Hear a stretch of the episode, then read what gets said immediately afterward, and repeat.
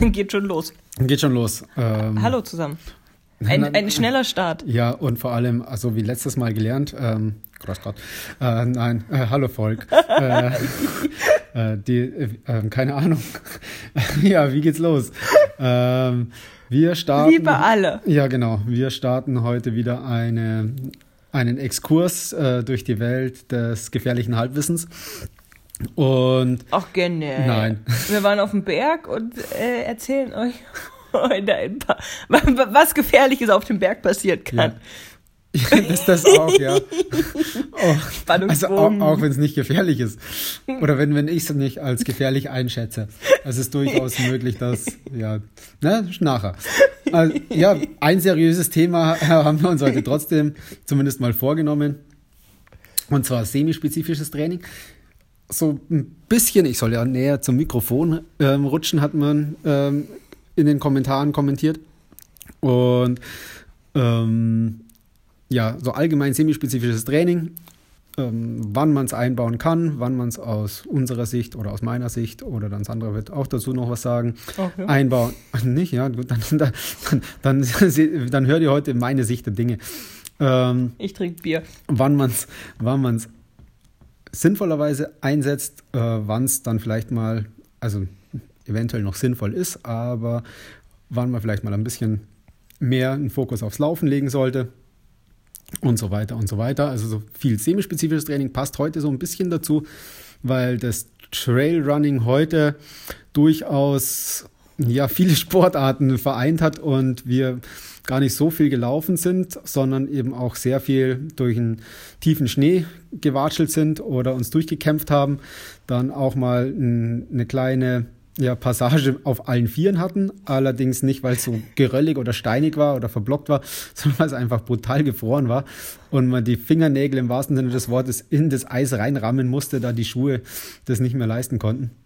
Ich hätte mir und, Schraubenzieher gewünscht. Ja, äh, hier ein Gruß an Matthias Dippacher. Wir haben Geschichten gehört, dass der Schraubenzieher äh, zur Standardausrüstung äh, eines ähm, semi-professionellen Eiskletterers gehört oder so zumindest so irgendwie so das Schweizer Taschenmesser ähm, ja, sein kann, wenn man mal auf eine eisige Passage kommt. Ähm, ja, also fangen wir seriös an. Äh, zum nein, nein, ich muss euch Nein, du willst erzählen. nicht seriös anfangen. Sebastian trinkt gerade Entschuldigung, Robustus 6. Robustus 6. Äh, das ist, also 6 als Zahl. Ja, Robustus 6 ist ein malziges Feuerwerk, steht auf der Flasche. Äh, ich habe mich, hab mich davon überreden lassen, also von, dem, von diesem wunderbaren Label. Es ist tatsächlich von einem Bierweltmeister gebraut oder von einem Biersommelier-Weltmeister. Wusste ich davor aber nicht. Ich habe mir gedacht, es schmeckt vielleicht ganz gut. Tut's auch. Und er hat es aufgemacht. Und ja, doch, ich habe ich probiert. Hat, hat gesagt, ich soll mal kosten. Dann habe ich probiert und er so, und von hat schmeckt Und ich so, keine Ahnung. Und er meinte nur, das schmeckt wie ausgekochtes Ottomol. Ja, also wenn, Ottomol wenn, man, wenn, man das, wenn man das Bier, ja, wenn man die Flasche wirklich so auf ein Drittel reduzieren würde, also kochen würde, das ist so dieser, dieser Geschmack. Ich weiß nicht, ob das die Hefe ist oder, oder was da drin ist, was im Orthomol das Vitamin B verursacht. Aber das schmeckt echt so. Also wer mal ein, eine große Flasche Orthomol trinken will, mit ein bisschen mehr Alkohol als im Orthomol drin ist, der kann sich das Robustus malzige Feuerwerk von der Riegele Biermanufaktur ähm, Oh, Bierspezialitäten seit 1386. Also das ist jetzt äh, keine kaufen. Werbung, sondern nein, also ich total die, nein, nein, situativ auf haben, der Couch. Wir haben, die, wir haben die wirklich, oder ich, äh, wir haben die gekauft. Also das ist, die ist nicht gestellt. Also Sebastian hat sie gekauft, weil ich einen Getränkemarkt geschickt habe für Wasser und alkoholfreies Bier. Und er kam wieder wie ein Panzer mit der, äh, mit der Plastetüte, die ganz laut geklappert hat. Und da waren ganz viele verschiedene Bier drin. Das war ganz süß und das Bier trinken wir jetzt. Also ich trinke einen Tegern sehr hell. Und Basti eben ein Robustus 6. Mhm. okay, ey, aber ich bin jetzt ruhig, Sebastian wird, ähm, wird, wird wieder. Ähm, Zu semispezifischen Training. Genau. Also, also was, was ich immer so, oder was man ab und zu mal so mitbekommt, ist, dass viele Läufer ihr Training durch semispezifisches Training aufmotzen oder kombinieren und auf der Suche sind nach der besten Kombination äh, von semispezifischem Training oder von ähm, alternativem Lauftraining und Lauftraining. Und dann eben auch, ja, die, die Kombination suchen, wo ist der beste Mix für die optimale Leistung. Und ich sage den Leuten dann meistens, also dass es ja am besten ist, einfach zu laufen, also oder den, den Hauptfokus aufs Laufen zu setzen, weil sonst alle Weltklasse-Läufer im Endeffekt ähm, ja, trainieren würden wie ein Triathlet, also oder, oder ähm, so den, diesen besten Mix suchen würden und alles, was ich bis jetzt mitbekommen habe in meinem Läuferleben, ist, dass wenn man laufen kann, und das Ganze dann ergänzt durch sinnvolle semispezifische Einheiten, gerade im Kraftbereich, dass man damit am besten fährt oder dass damit die, die meisten am besten fahren. Und die einzigen Athleten, die wirklich viel semispezifisch trainieren, machen das aus Gründen der Verletzungsprophylaxe, weil sie bestimmte Kilometerumfänge oder Intensitätsspitzen nicht verkraften. Also die dann sagen, ja, ich schaffe einfach nicht 160, 170 Kilometer oder noch mehr Kilometer zu Fuß. Also muss ich mit, mit dem Fahrradfahren einfach ja, dazu trainieren oder ich muss ins Wasser gehen zum Aquajoggen, zum Schwimmen oder noch mehr Stabilisationstraining machen und solche Sachen und Laufen einfach so weit reduzieren, dass, ja, dass ich verletzungsfrei durch die Saison komme. Also das ist natürlich wichtiger als äh, viele Kilometer zu schrubben, dass man natürlich auch an, an der Startlinie steht, wenn es dann drauf ankommt ähm, bei dem Wettkampf zu sein, wo man sich vorgenommen hat, dass man eben gut läuft oder dass man überhaupt läuft oder einfach, einfach gesund durch die Saison kommt oder gesund durchs, durchs Laufleben. Aber ich hatte da auch schon Diskussionen bei, bei Laufworkshops, wo dann eben tatsächlich auch die Frage kam, ja, ähm, ich habe gelesen, am besten kombiniert man Laufen mindestens mit einer Radeinheit und so weiter. Und wenn das der Weg tatsächlich wäre, würden den alle ja, Spitzenläufer nehmen. Und das ist nicht der Fall. Also es gibt durchaus Athleten, die, die kombinieren, aber das hat eher den Grund, einfach nochmal irgendwie oben was draufzusetzen. Aber grundsätzlich ist Laufen fürs Laufen das beste Training. Und semispezifisches Training an sich, wann ich ein Fan davon bin, ist, wenn man verletzt ist, also wenn man nicht laufen kann. Es kommt auch vor, sei es eine Überlastungsverletzung, was nicht vorkommen sollte, aber natürlich vorkommen kann. Oder was natürlich auch mal vorkommen kann, ist, dass man ja, sich einfach wehtut, also dass man hinfällt, irgendeine Prellung hat oder ja, irgendeine Entzündung durch irgendwas davonträgt, ähm, was nicht mal durchs Laufen kommen muss oder umknickt, irgendein Band gerissen ist dass man dann eben aufs äh, semispezifische Training setzt, auch dann in der Rekonvaleszenz, wenn man vielleicht schon wieder laufen kann. Und da habe ich sehr gute Erfahrungen gemacht, einfach einen, einen breiten Mix zu fahren, dass ich geschwommen bin, ich bin Rad gefahren, ich bin am Rudergerät gesessen, ich habe ganz viel Athletiktraining gemacht. Wenn ich wieder springen konnte, habe ich dann Sprünge mit eingebaut, ansonsten ganz viel Stabilisationstraining und habe gerade im Stabilisationstraining unheimlich darauf geachtet, dass ich Defizite aufarbeite, dass ich geguckt habe, wo wo habe ich eine Schwäche? Äh, kann ich irgendwie mehr im sensomotorischen Bereich, also so im, pauschal gesagt im koordinativen Bereich trainieren? Viele Gleichgewichtsübungen. Ähm, da habe hab ich letztens lernen dürfen von einem Physiotherapeuten, von Markus Kling, dass das nicht das Gleiche ist. Aber ich glaube, im umgangssprachlichen Sinn kann man durchaus sagen, also da ist es am einfachsten verständlich, dass man von Gleichgewichtsübungen spricht, wie Einbeinstand und Standwagen und Einfach Sachen, die einen aus dem Gleichgewicht bringen und wo man dann schauen muss, dass man eben nicht umfällt. Ja, da bin ich ein, ein, großer Fan davon. Auch dann begleitend zum Laufen, vor allem eben Stabilisationstraining, auch Zirkeltraining und so. Aber alle anderen Trainingsformen, die jetzt nicht mit dem Laufen ja, äh, direkt zu tun haben, ich würde immer eher laufen, wenn mir nichts wehtut, als dass ich sage, ah, heute gehe ich mal zwei Stunden Radl fahren, weil es ist eigentlich das Bessere. Nee, da bin ich der ähm, Meinung, dass das Laufen das Bessere ist. Ich muss mich jetzt hier einklinken. Ja, jetzt geht's los. Ähm, ja, ja, ja Couch-Diskussion. Ähm, also ich betreue einige Laufeinsteiger oder Leute, die zu mir kommen und sagen, sie möchten auf den ersten Marathon trainieren. Und den wiederum schreibe ich bewusst ähm, etliche ähm, Also gerade am Anfang Alternativeinheiten in dem Plan, einfach, dass sich die Bindegewebsstrukturen und das ganze Gestell, also Knorpeln, Sehen, an die erhöhte Belastung gewöhnen. Also dann kurz vor Marathon, im Schnitt drei Monate, schrauben wir das Lauftraining natürlich höher, aber in der Grundlagenausdauerzeit setze ich sehr viel auf semispezifisches Training, einfach um das Gestell zu schonen. Ja, also ähm, sehe ich auch so. Also ist im Endeffekt das, was ich vorhin gesagt habe, mit wenn man aus zum Beispiel aus einer Verletzung kommt. Gut, aber die Fangen sind ja quasi bei null. Ja, genau. Also, also nicht bei so, null, nein, aber so, bei. So hätte ich es jetzt auch gesagt, wenn man aus der Verletzung kommt, ist das Bindegewebe wieder auf, auf null. Also genau, das, also genau. An, ganz an, an Laufanfänger ganz wichtig, bloß nicht anfangen mit immer nur laufen, laufen, laufen, draufhauen. Das kann man ab einem bestimmten Level machen. Ähm, also mehr laufen als alles andere.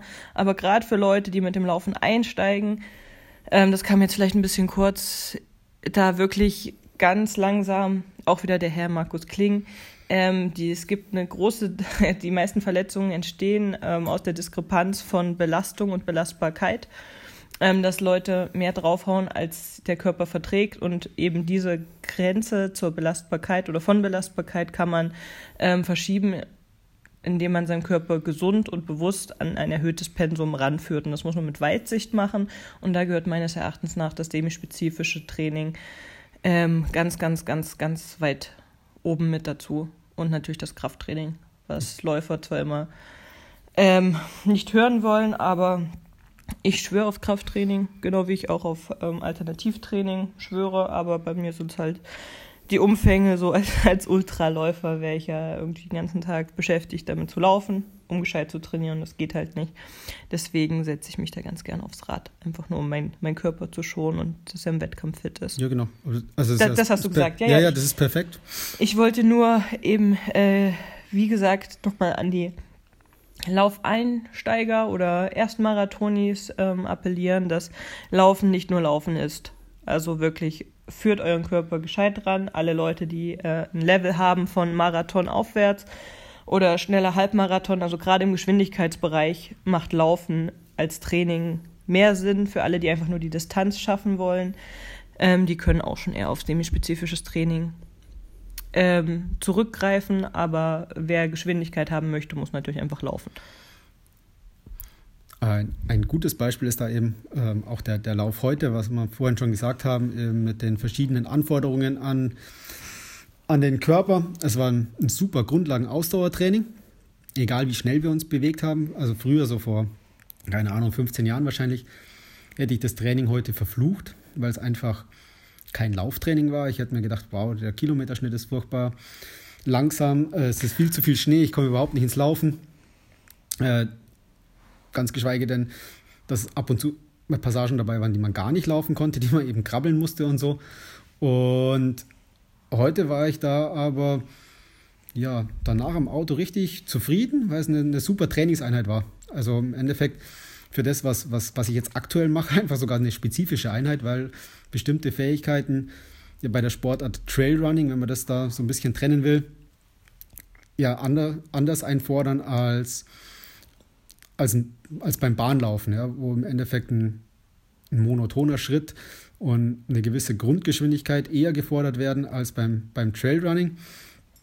Da ist es dann eventuell teilweise wichtiger, einfach wirklich auch die muskulären Fähigkeiten bergauf, bergab zu schulen, eben dann nochmal die Sensomotorik zu schulen.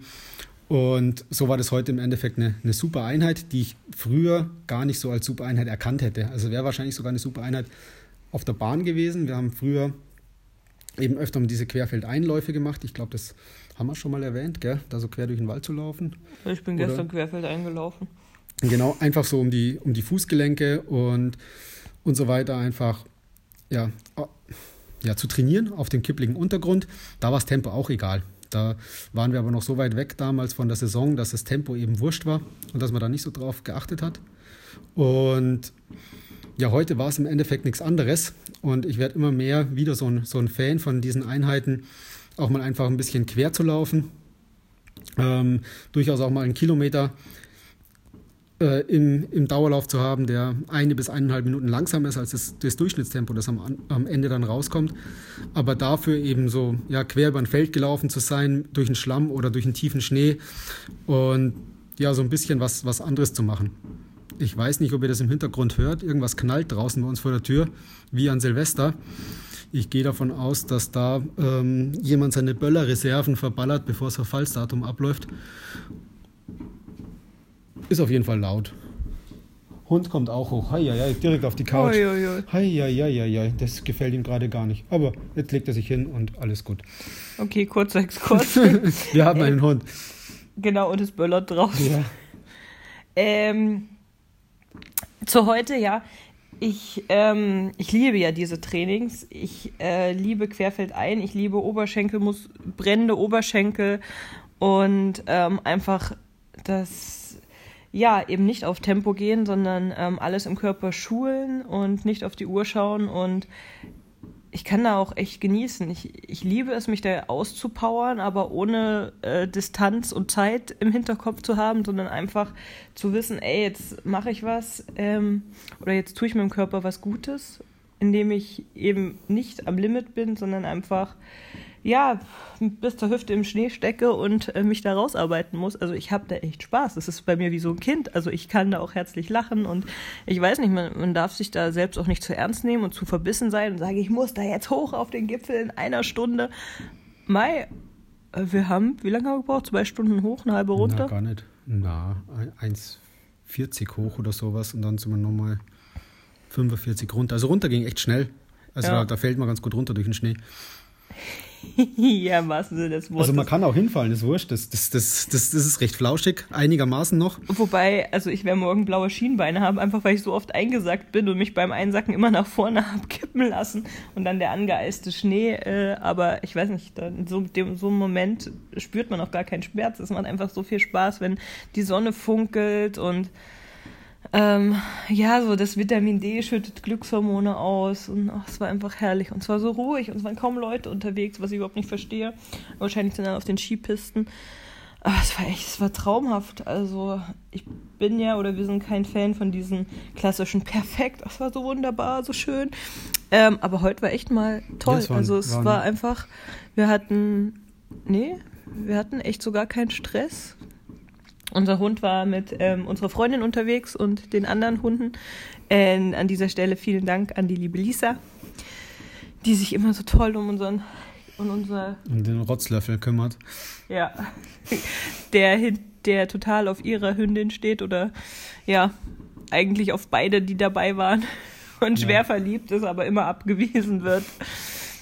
Äh, es ist ein, ein, ein, schönes Bild, das kann man sich jetzt nicht vielleicht vorstellen, aber unser klopsiger großer Hund äh, läuft immer der, der kleinen, süßen ähm, Packeldame hinterher. Hundedame hinterher und wird und sie ist aber immer nur etwas genervt ähm, und rennt weg und er rennt hinterher und so geht das die ganze Zeit. Ein bisschen wie im Trickfilm mit Tom und Jerry. Mhm.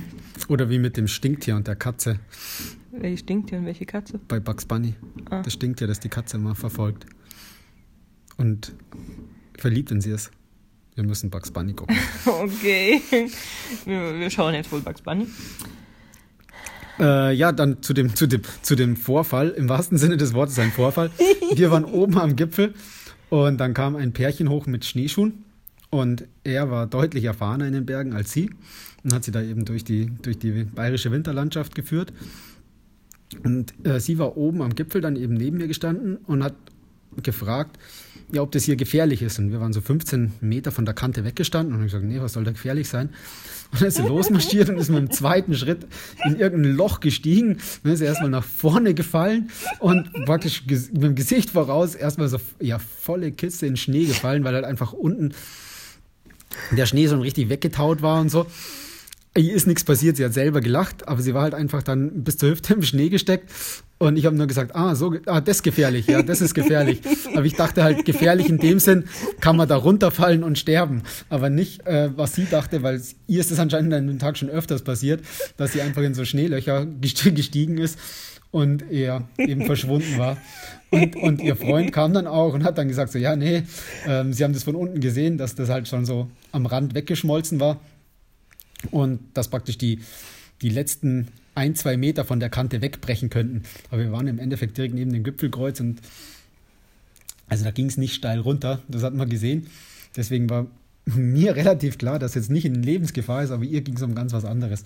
Und Sandra ist dann tatsächlich auch danach mit, mit, mit, mit ihrem Kaltgetränk in meine Richtung gegangen und dann Bin ich auch eingesackt. nicht ganz so dramatisch gefallen, aber trotzdem eben so ein bisschen nach vorne gekippt und hat meine, meine Ausrüstung mit, äh, mit, Ho mit, mit, mit Hopfenduft versehen. Ähm, wir konnten dann aber alle herzlich lachen, alle vier, wie wir oben standen und ja, war, es war eigentlich echt köstlich. Genau, und dann ähm, hat das Pärchen gefragt, ob wir ein Foto machen. Ich habe Sebastian hingeschickt, weil ich selbst ähm, mit Bildern beschäftigt war. Und Sebastian total professionell als Insta-Husband hier Ja. rangegangen. So, und jetzt noch von da und die Ja, ja. Seite. Bin und, rumgegangen, habe es ja anders hingestellt, dass, dass der perfekte Berg hinter ihnen ist. Genau, und dann meinte der Mann nur, ja, weil, ach ja, ich habe mich dann von drüben eingemischt, meinte, ja, ja, der macht das professionell, ist mein Insta-Husband. Und da meinte der Mann äh, von den anderen beiden, ja, ja, früher haben wir Männer Feuer gemacht, jetzt machen wir Fotos. Also der, der kannte mein Los anscheinend. Hey. nee, äh, das, das war recht witzig. Und das ist übrigens auch das Schöne, finde ich, am Berg. Also äh, die Leute, die da zu Fuß hochgehen und gerade sich durch Tiefschnee kämpfen, man hat ja irgendwie dann da, dasselbe in den Beinen oder ähnliches. Und das ist einfach total nett, so diese Lockerheit, diese, ja, eigentlich wollen alle oben stehen und genießen und äh, sich dafür belohnen, dass man da gerade, äh, boah, das war so anstrengend da durch den Berg, äh, also durch den Schnee auf dem Berg. Und also ich wollte es mir ja richtig geben. Ich bin dann abseits der schon vorgetretenen Wege und wirklich komplett neu durch den frischen Tiefschnee, durch den angeschmolzenen gestapft und ähm, ja, es war, war es war richtig gut, ja. Und Und wenn ihr euch mal ein, ein, ähm, ein, ja, ein Lob ist es nicht so ganz, das, ein, ein, das hm, erstaunte Blicke ernten wolltet, anerkennende, erstaunte Blicke. Ähm, ich, als ich oben ankam am Berg, ich bin ähm, verrückterweise auch das letzte Stück einfach mal gesprintet, um zu gucken, wie weit komme ich denn oder komme ich denn bis ganz hoch und also eben querfeldein, also nicht mehr am Weg. Und kam eben oben raus, da waren zwei andere Schneeschuhwanderer, also auch ein Pärchen oben. Und die erste Frage war, ja, äh, seid ihr jetzt da hochgelaufen? Ja. Ja, ja, wir haben euch da unten schon laufen sehen äh, und dachten, was sind denn das für Verrückte? Und die Leute ähm, schauen immer so ein bisschen erstaunt, wenn man eben praktisch nicht in, in Wanderausrüstung äh, mit 60 Liter Rucksack. da, da hochmarschiert. Und ähm, solltet ihr nicht im Besitz von Wanderschuhen, aber ganz normalen Trail oder gut ähm, besohlten Trailschuhen sein und auch sonst genügend warme Ausrüstung haben, also winddichte Jacke oder sowas, ähm, dann müsst ihr nicht den Winter scheuen. Also ihr könnt auch du durchaus dann äh, gute Winterwanderwege oder sowas gehen. Die sind auch dann öfters beschildert. Oder ihr geht einfach die ganz normalen Wanderwege, die im Sommer auch gegangen werden. Die sind nämlich meistens auch von anderen Verrückten schon vor euch begangen worden oder belaufen worden. Und man kommt auf die meisten Gipfel, wenn die Schneesituation einigermaßen gut ist. Also ihr müsst da äh, ja nicht euer, euer Trailrunning-Vergnügen nur im so auf den Sommer verschieben, sondern wenn es die Witterungsverhältnisse zulassen und keine Lawinengefahr besteht oder so, könnt ihr euch echt auch im Winter raustrauen. Und es ist auch ein, ein ganz anderes Erlebnis im Winter. Also einfach, äh, ihr werdet feststellen. Ihr fallt weicher. Ja, ihr fallt weicher und auch, ähm, ja, es ist dann manchmal ganz ersch- äh, äh, ja, interessant, wenn man an so einem Wegweiser vorbeikommt und der Wegweiser ist ähm, nicht irgendwie 50 Zentimeter über einem, sondern ungefähr auf Kniehöhe und man dann erst merkt, wie hoch der Schnee eigentlich liegt. Oder wenn ihr an irgendwelchen eingeschneiten Hütten vorbeikommt oder über Kuhzäune äh, marschiert seid. Wir, wir sind die- heute über, über Zäune gegangen, aber einfach, also man hat, der Zaun hat nur noch so ganz leicht drüber geschaut Ja. und da- das Schneefeld war einfach so bedeckt, niemand hat den Weg gesehen. Irgendjemand ist unwissend über den Zaun gegangen. Also einfach, weil der Schnee so hoch war, dass der Zaun eingeschneit war. Also es sind ganz, sind andere Erlebnisse. Die Skifahrer werden sich wahrscheinlich denken, boah, ist klar, im Winter ist es immer so.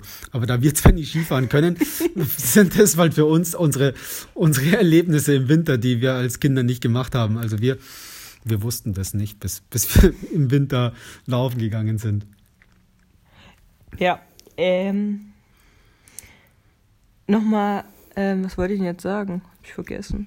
Ich weiß es nicht. Das war schön heute. Ja, so viel haben wir heute noch gar nicht geredet, gell? Du hast so viel Fachliches geredet. Ich Wir haben, hab gar so nicht, viel wir, wir haben gar nicht rumgelabert. Nein. Ja, es gibt nichts mehr. Was, was gibt es noch zu erzählen? Hier bei uns ist immer noch Schnee. Zu Hause haben wir hier in Grasbrunn, Neukäferloh auch immer noch dieselbe Situation wie irgendwie in den Alpen. Also teilweise auf dem Weg zum Berg war weniger Schnee gelegen als bei uns im Wald. Also wir wohnen hier irgendwo in einem Schneeloch. Und deswegen haben wir hier auch die Möglichkeit, unsere Dauerläufe sehr variantenreich zu gestalten. Ja, Also- ich finde auch, also macht einfach immer das Beste aus eurer Situation. Ihr müsst nicht fest, äh, also ich weiß nicht, wer von euch nach Trainingsplan ähm, trainiert, aber wenn, also wenn ihr ein bestimmtes Training im Kopf habt und das dann nicht so umsetzen könnt, dann finde ich das unglaublich frustrierend. Ähm, zum Beispiel bin ich gestern, also wir haben ja noch einen, einen recht jungen Hund und mit dem soll man noch nicht so weit laufen. Deswegen bin ich einfach zu einem Feld gegangen und bin so ein bisschen kreuz und quer über das Feld gelaufen im Schnee. Und äh, der Hund war dann müde und hat sich irgendwann hingelegt. Und ähm, dann habe ich meine Jacke zu ihm gelegt, so ihm zu zeigen, hey, hier komme ich wieder und habe die Leine hingelegt. Und bin dann einfach 10 mal 200 Meter, also gesprintet ist falsch, weil es war jetzt nicht so schnell aufgrund der Schneetiefe, aber bin halt einfach 10 mal 200 Meter gelaufen, äh, 200 hin, äh, dann wieder 200 zurück zum Hund, einfach weil es sich gerade angeboten hat und äh, weil ich eben auch wusste, meine Vorbelastung war nicht so arg, ähm, so dass ich das machen konnte. Und ähm, ja, war einfach, weil es sich angeboten hat und von daher würde ich sagen, trainiert auch ein bisschen situativ, ähm, weil anders frustriert es nur wenn ihr, wie gesagt, nur was Bestimmtes im Kopf habt. Also ich bin eh Fan davon, das Leben so zu nehmen, wie es kommt. Und ähm, ach ja, jetzt fällt mir wieder ein, ich wollte über Lau Läuferfüße sprechen. Ach ja, stimmt, ja. Genau, so, der Sprung ist jetzt ein bisschen groß. Da Ja, kann ich, ich, ich, ich, Entschuldigung. ich bringe noch eine kleine Anekdote von früher. Ähm, ich bin mal eben, hatte so Tempoläufe im Kopf und es hat einfach furchtbar geschneit. In die Halle äh, nach München äh, hat sich wohl nicht mehr angeboten. Und ich, ich weiß nicht mehr, warum wir nicht in die Halle gefahren sind, aber ich glaube, es war schon zu spät. Und es war auch dann eben Stau von Freising nach München. Und bei uns die Straße oder hinter, hinter Freising, die Straße im Ortsgebiet Masling ist normalerweise immer gut gesalzen, aber die Flocken waren einfach viel zu groß. Also war so ein- eine dünne Schneeschicht auf, dem, auf der Straße. Es war, ich glaube, schon 8 Uhr abends oder so. Und mein, mein, mein Papa ist mit dem Auto hinter mir hergefahren. Also, dass die, ein- einfach, dass ich einen Schutz hatte vor anderen Autos und eben auch genug Licht zum schnellen Laufen. Und die Straße wurde aber praktisch von Intervall zu Intervall schlechter. Und das hat mich damals unheimlich ja, angekotzt. Ja, einfach irgendwie, ja, das Training hat nicht funktioniert, scheiße, und äh, nicht so schnell gelaufen, wie ich eigentlich wollte und was weiß ich. Also vielleicht nochmal Und ganz im kurz. Grunde genommen wäre es, äh, Sorry, Schatz. ja, Ganz kurz für alle, die, die uns nicht kennen und die hier einfach mal so den Podcast hören und denken sich, wer ist denn das? Also Sebastian ist ähm, oder war ein sehr professioneller Läufer, deutsche Spitze sehr lang, etliche deutsche Meistertitel. Also wenn er von äh, Ehrgeiz und Intervallen redet, dann hat das bei ihm Sinn und Verstand. Also ja, meistens hat es Sinn und Verstand. Na, also, aber auf jeden Fall ähm, hatte ich eine bestimmte Vorstellung von dem Tempoprogramm und die, die hat sich halt einfach nicht, nicht ergeben. Und wahrscheinlich wäre es an dem Tag einfach wirklich sinnvoller gewesen, ähm, querfeld einzulaufen, volle Kiste, äh, sich trotzdem so richtig schön auszukotzen, aber keinen Anhaltspunkt haben zur Geschwindigkeit oder Also oder irgendwas anderes, sondern einfach nur ein, ein, gutes Training ra- draus zu machen für den Körper und für, den- für den Kopf, ja, dass man dann eben Also auch heimgeht und sagt, ähm, auskotzen im richtig Sinne gut. von fährt selber äh, richtig schön Gas. ja genau, einfach Gas geben. Und ja, das Training, das war auf dem Boden nicht schlecht, aber ich habe einfach die Zeiten nicht erreicht, die ich wollte oder die ich mir vorgestellt habe. Und war deswegen eigentlich unzufrieden dann danach. Und ja, Genau, und äh, das es wäre geschickter gewesen, die, sich die, das Training den äußeren Bedingungen anzupassen. Ja, deswegen, ich sag euch, bevor ihr unzufrieden aus dem Training geht, macht einfach das Beste draus. Und wenn es ein Tempoprogramm ist, das auf dem Plan steht und ihr merkt, heute geht gar nichts, dann lasst es. Dann lauft so, wie es euch gut tut. Ähm, diese ganze Quälerei, also äh, die Liga, die Sebastian gelaufen ist, so professionell, das macht wahrscheinlich kaum einer von euch. Und ähm, deswegen, wir verdienen kein Geld mit dem Laufen. Es soll Spaß machen, gell. Natürlich ist es schön auf einen Streichler fürs Ego, wenn man gute Zeiten läuft und alles, aber ich finde, Ähm, so, dass man das Ego dauerhaft gut beieinander behält und sich da nicht äh, fertig macht wegen ein, zwei Sekündchen oder Zeiten oder Minuten auf welche Distanz auch immer. Jo, das ist wichtig. Äh, Läuferfüße, Läufer, ja. Ähm, geht das noch jemandem so? Meine, Entschuldigung. Ich, ich, hoffe, da draußen geht es noch jemandem, sonst, sonst, sonst erzeugen wir einen unheimlichen Ekel. mein Fuß schält sich und ich weiß nicht warum. Basti meint, das ist irgendwie, weil ich davor ganz, ganz viel gelaufen bin vor den 100 Meilen. Und ganz viel Hornhaut. Also an, an den Stellen, wo es nötig war, um den Fuß zu schützen, hat sich Hornhaut gebildet. Ja, und dann habe ich ja quasi sechs Wochen Pause gemacht und jetzt laufe ich wieder und jetzt. Jetzt transportiert der Körper das weg, was er nicht mehr braucht. Ja, aber es ist total eklig. Was soll ich denn jetzt machen? Also entweder ähm, du, du schälst dich, also aktiv, oder du wartest, bis sich deine Füße selber schälen. Ich finde beides eklig. Dann musst du zur Pediküre gehen und deine Füße schälen lassen. Habt ihr übrigens letztens, also meine Kollegen haben mir erzählt, dass äh, irgendein britischer Forscher, glaube ich, äh, ein Statement gebracht hat, dass wer seine Fußnägel lackiert, also von euch Frauen oder auch Männer, ist mir egal. Wer Fußnägel lackiert, hat sein Leben im Griff. Hat sein Leben im Griff? Ja, ja, das ist so ein Zeichen. Gell? Und also ich glaube, ich habe in meinem gesamten Leben, und da zähle ich die, die wilde Jugend mit dazu, wenn ich dreimal meine Fußnägel lackiert hatte, dann ist das viel. Habe ich mein Leben nicht im Griff? Das muss der englische Forscher entscheiden. Also es hätte sich nicht gelohnt, wenn ich mir jetzt die Fußnägel lackiere, weil wenn ich mir einen blauen Zehennagel laufe, ist der weg und dann habe ich ihn umsonst lackiert. Nagellackverschwendung. Ich habe letztens gelesen, gell, ähm, dass auch, ähm, da, da, dachte ich mir auch so verrückte Menschheit, ähm, hat jemand äh, die Freundin gefragt, wie das Tinder-Date war. Und die Freundin hat geantwortet, größte Make-up-Verschwendung ever. Also schon ein bisschen verrückt, gell? Muss Aber ich, zurück zu, zu Läuferfüßen. Äh, meine, meine Füße haben sich im Laufe der, des, Lau des Lauflebens ähm, irgendwie verändert. Früher habe ich mir ganz oft Blasen gelaufen. Ich weiß aber nicht warum. Vielleicht liegt es auch an der Schuhindustrie, die sich verändert hat oder an den, an den Sockenmaterialien. Und mittlerweile, mittlerweile laufe ich mir fast keine Blasen mehr, aber ich laufe mir blaue Zehennägel. Und ich weiß nicht warum, immer an demselben Zeh und immer wenn der Zehennagel praktisch blau ist und sich erholt hat, also ist er wieder gut und dann läuft er sich wieder blau. Und das ist so ein, ein ewiger Kreislauf und ich weiß nicht warum. Boah, Moment, jetzt wo du das gerade laut aussprichst, bei mir ist es genau andersrum. Ich hatte früher total oft blaue Zehennägel, also als ich noch so auf der Straße gelaufen bin. Ähm, und nicht Trails, da hatte ich immer der große und der neben dem großen. Zeh, die waren immer blau, aber ich hatte nie Blasen und jetzt ist es genau umgekehrt mysteriös. Mhm. Gibt es einen Unterschied zwischen Männer- und Frauenfüßen? Also das wahrscheinlich schon, ja. ähm, ja. Ich glaube, wir sollten diesen Podcast jetzt beenden. Nein, es läuft doch gerade so gut. Äh, uns fällt also, zwar jetzt gerade nichts ein, also wir sollten vielleicht mal ein Drehbuch eine schreiben Anekdote, oder so. Hm? Äh, unser Hund frisst Schweinefüße. Ja, stimmt. Das ist so eklig. Nein. Und doch. Also, ähm, also es gibt im, im im Futterhaus oder in dem, im, im Futterfachhandel für Tiere gibt es eben diverse Extremitäten von, an, von Tieren, die eben an andere Tiere verfüttert werden können. Und meine Mama hat ähm, unserem Hund einen Schweinefuß mitgebracht, den er genüsslich ähm, in der Wohnung verteilt hat. Das war so eklig. Tja, wer von euch hat denn Tiere? Wer von, euch, wer von euch hat denn Schweinefüße? kann das nachvollziehen, mein Ekel. Ich fand's nicht schlimm. Es gibt ja so Menschen, die haben so, so Fuß, ähm, Fußaversionen. Ja, mein Chef, also ich renne ganz oft so strumpfsockert im Büro rum und der findet das immer total eklig und kann es nicht unkommentiert lassen, wenn ich nur in Socken rumrenne. Dabei habe ich mir so, so eine kleine Rolle unterm ähm, Schreibtisch und dann rolle ich mir immer die Füße. Das finde ich total angenehm. Aber wie gesagt, da, da ernte ich immer Sprüche.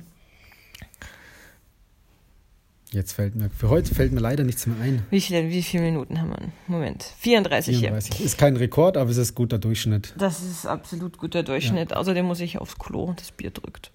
Und ähm, ja, ich, ich glaube, die Leute haben eh schon Fragen geschickt, oder? Was wir noch alles bereden müssen, müssen wir dann nochmal durchlesen.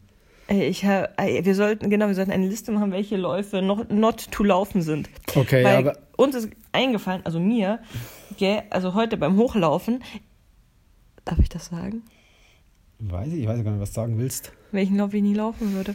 Hm, Ich bin da so kein Fan davon, weil bei jedem Lauf irgendwie Leute dahinter stecken, die das Ganze mit einem gewissen Herzblut machen. Und Nein, aber das wenn der- ist ja eine ganz andere Geschichte. Ja, also ich, ich komme ja, nein, das muss ich jetzt sagen. Okay. Also, nein, ach nee, das darf ich nicht sagen, weil dann verrate ich, wo ich herkomme. Ach, scheiße. Wenn du jetzt sagst, dass man hört, wo ich herkomme. Das, das hört man nicht, das hören die Hörer ganz von alleine. Nein. Das ist jetzt wirklich ein guter, guter. Nein, das ist, das ist kein guter Punkt, um aufzuhören. Nein, also ich, ich finde, bei jedem Lauf, auch wenn es mal eine schlechtere Organisation ist oder subjektiv empfunden, schlechtere Organisation, es sind im Normalfall immer engagierte Leute dahinter, die sich im Rahmen ihrer Möglichkeiten größtmögliche Mühe geben. Wenn die Leute selber nicht aus dem Laufsport kommen, kann sein, dass dann irgendwie das ein oder andere nicht so funktioniert, wie man sich das vorstellt oder sowas noch nie gemacht haben. Aber meine, meine Eltern äh, waren sehr stark involviert in der In- Ismaninger Winterlaufserie vor mittlerweile wahrscheinlich 20 Jahren, weil meine Mama war dort damals eben Abteilungsleiterin beim TSV Ismaning in der Leichtathletik. Und damit ist man gleichzeitig so was wie Race Director gewesen.